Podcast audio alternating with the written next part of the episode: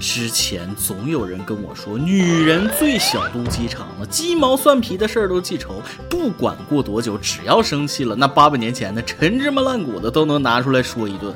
我就觉着不是这样啊，男人女人大家都是人，谁还没点毛病呢？谁说女人都小肚鸡肠？我女朋友那就不这样。昨天晚上她叫我把润唇膏递给她，我不小心递了一管粘鞋底的五零二过去。这事儿换成别人早就开骂了吧？没想到这都两天了，他到现在都没张嘴和我说过一句五零二的事儿。这么好的女朋友上哪儿找去？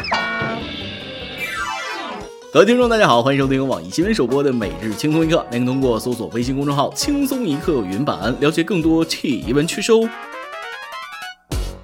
我是已经把车票买好的主持人大波，大家不要误会啊，买的不是春节回家的车票，春节我照样更新节目，买的是跑路的车票，我怕女朋友从医院出来，我就直接进去了。在我跑路之前，咱们先说说上期云版介绍的那个活动啊。有网友看了网易严选和网易游戏的礼物就不淡定了，跟我说：“啊妈呀，大波，你这哪是锦鲤大礼包，你这是计划生育大礼包啊！”还有的网友说了，这些礼物真的是太那个了啊，整的人家怪不好意思的。但是大家嘴上虽然说着不要，身体却很诚实嘛？啊，上期微信语音版回复爆棚，精选那都不够用了。希望大家依然能够关注我们的公众号，踊跃留言关于渐渐离去的年味儿相关话题。具体参与方式，关注微信公众号之后，通过消息栏发送“过年”即可得知；发送礼物即可查看奖品。你也可以留言的同时跟小编说一下想要什么礼物，肯定会尽量满足你。只要参与，就有机会在春节当天的云版听到自己的留言，并且拿到计划生育大礼包。年后上班我就发货，请大家踊跃留言，早收获早享受。咱们现在开始今天的轻松一刻。今天的第一则消息很暴力，很精彩。K.O. 上周四，安徽合肥机场里，两名女子（以下简称黑衣女和白衣女），两人因抢座位引发口角，互相撕扯殴打。起初，黑衣女先动手，使用了八卦连环、王八拳猛拍白衣女，但从杀伤效果来看，收效甚微，自己还消耗了大量体力。借着黑衣女喘息的机会，白衣女脱下外套往地下一扔，反击开始。只见白衣女一个箭步跳上前去，揪住黑衣女的头发，一把将其掀翻在地，把黑衣女摁在地上，使出一招劈头盖脸飘飘拳，一通猛揍。处于下风的黑衣女渐渐丧失了战斗意志，落荒而逃。白衣女则越战越勇，继续追打。最终，民警赶到现场，把两人带走。经调解，作为挑事一方的黑衣女补偿白衣女因误机造成的损失五百元。不知道大家看没看视频啊？虽然打架不好，但确实精彩，尤其是白衣女那段堪称教科书式的绝地反击。用现在打游戏的说法来解说，那就是一技能脱外衣增益 buff，短时间内提高攻击速度和攻击力；二技能薅头发，控制技能百分之二十几率将敌人瞬间放倒；三技能加速，对方残血逃跑时即可触发加速追击，一顿平 A。战斗结果：白衣女击败黑衣女，并获得赏金五百元。且不说这事儿的是非对错啊，家打的也太磕碜了啊！俗话说，光腚捅马蜂，能惹不能撑。自己几斤几两不先掂量掂量，自己动手先打别人，结果还让对方按到地上拍了一顿，挨了一顿揍不说，还得赔钱。以为是个青铜好欺负，人家把衣服一脱变王者了，你说你惹他干啥啊？所以各位以后见着打仗脱衣服的，可得绕道走。圣斗士那都是得把圣衣爆了，那才能爆发小宇宙。这种人那是真的惹不起呀。记得著名军事家孙子说过：“女人之间打架，谁控制住头发，谁就占上风。”但这俩姑娘因为一个座位大打出手，也真是太不和谐了。不过也难怪，咱们中国人在公共场合对座位的执念，那真是全球第一。无论在哪儿，公交也好，车站也罢，抢座位跟打仗一样，动不动就起冲突。一个座位而已，至于这么较真儿吗？谁都有脾气啊，把脾气拿出来那是本能，把脾气压下去那才是本事。动手打人是肯定不对，可还手反击其实也是违法的。希望大家都能有点素质，遇到这种事儿主动躺地上挨打啊，那可以等着赔钱。没跟大家开玩笑，现在打架就是打钱，没钱你还想动手，我看你是想吃土。话说前几天，南京的李某在酒吧喝酒喝到断片，觉得有一桌顾客挡了自己的路，便脱光衣服，露出三只小猪和猫咪的纹身，想吓唬吓唬那桌人。可是那桌人看着纹身都无动于衷，李某越想越气，便走上前去给了他们一人一拳。最终，李某被警方采取刑事强制措施，并赔偿一万八千元。我觉得那一桌的人看到纹身没笑喷出来就已经很克制了，纹个啥不好，还三只小猪，完全让人 get 不到哪里厉害啊！一拳一万八可以啊，大兄弟，看得我都想去酒吧找打了，挨顿揍一万八，那比上班轻松多了。但这么丢人的事儿还是别干比较好。说起挣钱，不知道大家最近听没听过这家店——上海白马会所。经常看新闻的朋友应该都知道这件事儿。前几天网传上海白马会所存在有偿陪侍，有网友爆料称，一名二十八岁的男性工作人员在生日当天收到很多女客人送的贵重礼物，从一岁送到二十八岁。有自称是前员工的人告诉记者，这次过生日事件是真的。不过，对于会所内的陪侍来说，这个生日礼物根本就不算什么。比这次礼物高档的还有很多，比如二十七岁送一辆奥迪，二十八岁送二十八万现金。据介绍，会所里所有的工作人员都是男性，连前台都是男生，主要就是为了给女性客人提供服务。会所里的消费水平很高，与网传的十几万只能开个台、头牌陪侍要有房有车、资产两千万以上差不多。对此，警方高度重视。目前，白马会所已被当地公安机关依法处理，全部停业。门前大桥下游过一群鸭，快来快来数一数，二四六七八。哎。此事一出，轰动了整个家禽界。什么鸭子这么高的价？你让鸡怎么看？你让大鹅怎么看？狗子听了都心碎了啊！都说做人不能太高调，何况一只鸭呢？说到这儿，想起我以前的经历。有次慕名去了一家最有名的鸭店，连锁的，人家那排场哈，简直是大开眼界，各种类型的鸭都有，我挑的都花眼了。最后看中一个体型健硕、身材火辣的，我想不能在人家店里消费啊，不过瘾就带回家了。你还真别说，太爽了，就是有点贵，不能。总消费以后还是得少吃点周黑鸭，尤其是那个麻辣鸭脖，得留点钱过年呢。真是喘了一大口气啊！大家都知道这是个玩笑，会所里的少爷最重要的是低调，出卖色相在违法的边缘不断试探，那活该被抓呀。说到这儿，有的朋友可能被男公关的收入震惊了啊，甚至跃跃欲试，以为找到了一条快速致富的门路。确实不假，很多男公关的收入那非常可观。可你不能光看贼吃肉，不看贼挨揍啊！这些人也不容易，又高又帅，甜言蜜语，百依百顺，那是入门的基本功。想要更上一层楼，身上就得有点绝活。我就问问各位有意愿的男网友，富婆快乐球你吃得消吗？大家自行百度一下，不能说太细，只能说压生艰难，不要轻易尝试。咱普通老百姓还是踏踏实实上班，挣一份辛苦钱，平安小市民嘛，也是一种幸福。别想太多了。最后给大家送上两则调查报告，打断一下你们的美梦。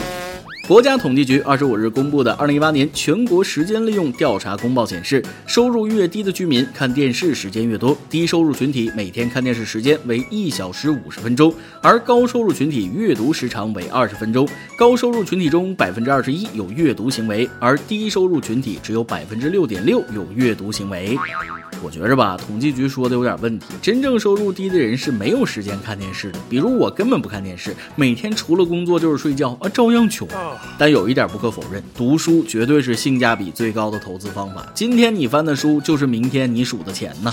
而下面这份调查就比较靠谱了。话说，加拿大一位心理学教授研究发现，情绪在一周内的变化是有规律的。周一，身心俱疲的过渡期；周二，埋头苦干的打拼日；周三，郁郁寡欢的落寞日；周四，黎明前的黑暗；周五，心甘情愿的加班日；周末，收拾心情的修行日。你是这样吗？你这不废话吗？什么教授这么闲？我上小学的时候就研究出来了。周一到周五是出卖自己灵魂的日子，周六和周日是赎回自己灵魂的日子。尤其是周日晚上，心情那是极其低落的。我将它形容为即将结束双休的焦虑日。所以咱们的每日一问来了：每个人都有自己的快乐源泉，工作之外让你最快乐的事情是什么呢？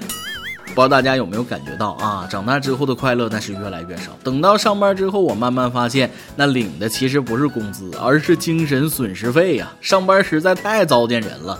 说到这儿，现在唯一能让我感到快乐的，就是能给大家录节目。今年过年当天，我主动申请加播一期，让快乐翻倍啊！大年三十照样给大家更新节目。我工作，我快乐。希望年三十的时候，大家闲着没事过来听听。在这里先给大家拜个早年了。今天你来啊，榜跟家榜咱们上期问了，你被朋友坑过吗？说说你的记忆中被朋友坑的最惨的那次经历吧。通过看网友的留言，我发现咱们语音版的听众网友身边的人貌似都不错，没有太坑的啊。微信网友广新十八岁说了，小学寒假好不容易写完的寒假作业借给一个玩的很好的朋友，结果他没有好好保管，被他奶奶拿去卖废品了。主持人，你能想象到我当时的心情吗？我就想知道班主任最后相信了吗？别人的作业都没被卖掉，为什么单单卖掉你的？肯定是你的作业先动的手。微信网友银丝蛋面的经历相比之下就正常了不少。多年未见的同学回来了，通知聚会，去到一看，原来是上传销洗脑课，立马拉黑有劲。就喜欢你这种快意恩仇的人，向你的行为点赞。虽然上期的每日一问大家回答不是太积极，但是上期的爆料，那就就是起名那个啊，大家都回答那就太踊跃了。各路网友是纷纷献计献策，希望那位姓蛋的大哥能够听到这期语音版。有几个名字还真是不错的，比如网易网友 Julian 说了，孩子可以起名叫但是，顺便给他起个英文名 But。网易网友联合国人权协会会长说了，起的名字叫淡阳，太阳的阳。这个名字我觉得就不错，很有寓意啊。淡是早晨的意思，阳是太阳的意思，淡阳连在一起就是早晨出生的太阳。除了上面这位，下面几位网友起的名字我觉得也不错。微信网友西瓜给孩子起名叫淡然，微信网友蓝雪给孩子起名叫但愿，微信网友曾志明给孩子起名叫淡定，微信网友青叶给孩子起名叫淡波啊。感谢这位网友，连我也跟着孩子沾喜气了。而微信网友 struggle 就比较皮了，他说了。蛋姓取名，男孩叫做蛋清，女孩叫做蛋黄。好了，不开玩笑了啊！大波起的诞辰真的挺好，我取蛋凡吧，自己感觉也还不错。看到大家如此热心的帮助他人，我都快被感动了啊！在这里替蛋爸爸谢谢大家。每日一问，咱们上面已经提到了，每个人都有自己快乐的源泉。工作之外，让你最快乐的事情是什么呢？再来一段。上周我们部门出去聚会，一共十二个人，酒足饭饱之后，领导顺手叫来服务员，还给了服务员一个一块钱硬币，说是下十二个饺子，把钱包到其中一个里面，谁吃到硬币谁就买单。结果饺子端上来，一人一个，十二个人竟然都没吃到硬币。我当时就理解了服务员的意思，跟大家说，看看人家服务员多有心，人家是希望我们部门上下一心，谁也别搞特殊化，用心良苦啊。大家一听都很感动，最后大家 A A 买单，这顿饭吃的真的是特别有意义。行了，吃饭的事就先到这儿。医生喊我打开塞露了，钢镚儿这玩意儿不上点开塞露还真不好出来呀。爆料时间，一位微信网友跟我说了一个秘密。主持人，我现在完了，捅了个大娄子，完全不知道该如何收尾。我是一个高中生，今年高一，学习也不好，不想上学了。但我爸妈执意花钱把我送进我们这儿最好的高中，但我真的不想上学，但又不想伤爸妈的心，我就装病。每次上学都说自己肚子疼。后来我爸妈带我去医院看了，医生说看不出啥问题。我奶奶又找了个人给我看，又是磕头又是上香的。我嘴硬还说肚子疼，我妈急得都哭了。现在我爸妈准备过了年带我去北京的大医院看病，我有点。害怕想告诉爸妈真相，却又怕挨打；不告诉爸妈，感觉有点对不起我爸妈，还白花钱。现在不知道该怎么办了。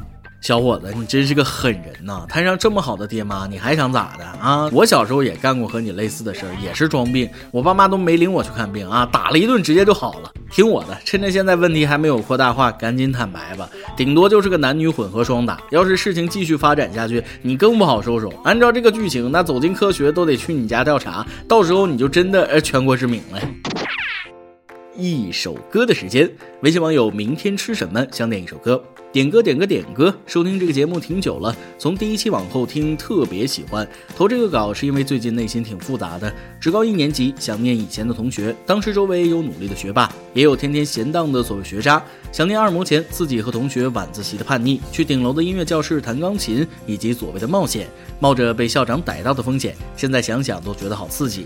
我觉得那段时光真的真的特别温馨，哪怕班级里只有几个人和你玩得好，但现在路不一样了，有的联系不上。了，想点一首雷雨欣的《纪念》，纪念那段特别珍贵的时光。谢谢小编求翻牌啊！同学，往事虽然美好，却已经过去。人生就是在不断的失去中寻找新的自己。我觉得一个新的环境反而能给你更多的机会。以后你就会慢慢发现，对别人敞开心扉，还是会有很多好朋友出现在你的身边的。建议你还是把精力更多的投在现在的环境中吧。毕竟这三年你要加油啊！这首歌就送给你，祝你一切都好。以上就是今天的网易轻松一刻，由电台主播想当地原汁原味的方言播轻松一刻，并在网易和地方电台同步播出吗？请联系每日轻松一刻工作室，将您的简介和录音小样发送至 i love 曲艺 at 幺六三点 com。老规矩，祝大家都能头发浓密、睡眠良好、情绪稳定、财富自由。我是大波儿，咱们下期再会，北北。时间一转眼就过去了三年，一切在我心里开得好皎洁。现在倒计时也不剩几天，脚边的纸片来不及去捡，仿佛是快要冲破压力的茧。离校后大家又各自熬夜。早上的黑眼圈，课上的小困倦，一天一天又一天，我只想要拉住流年，好好的说声再见。遗憾、感谢都回不去昨天，我只想铭记这瞬间，我们一起走过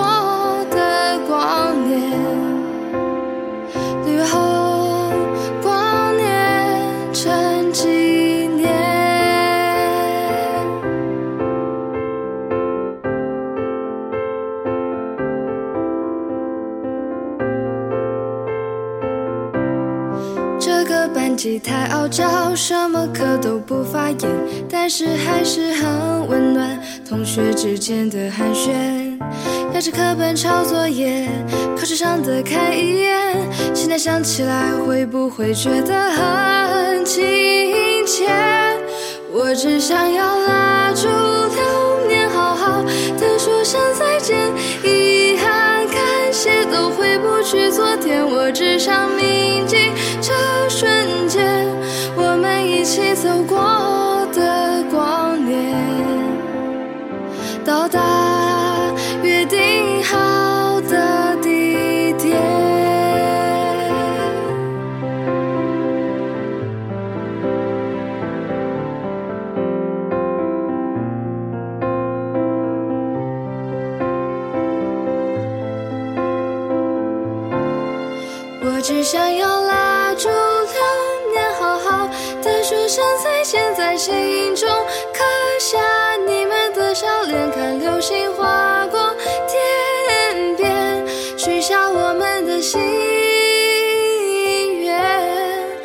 像现在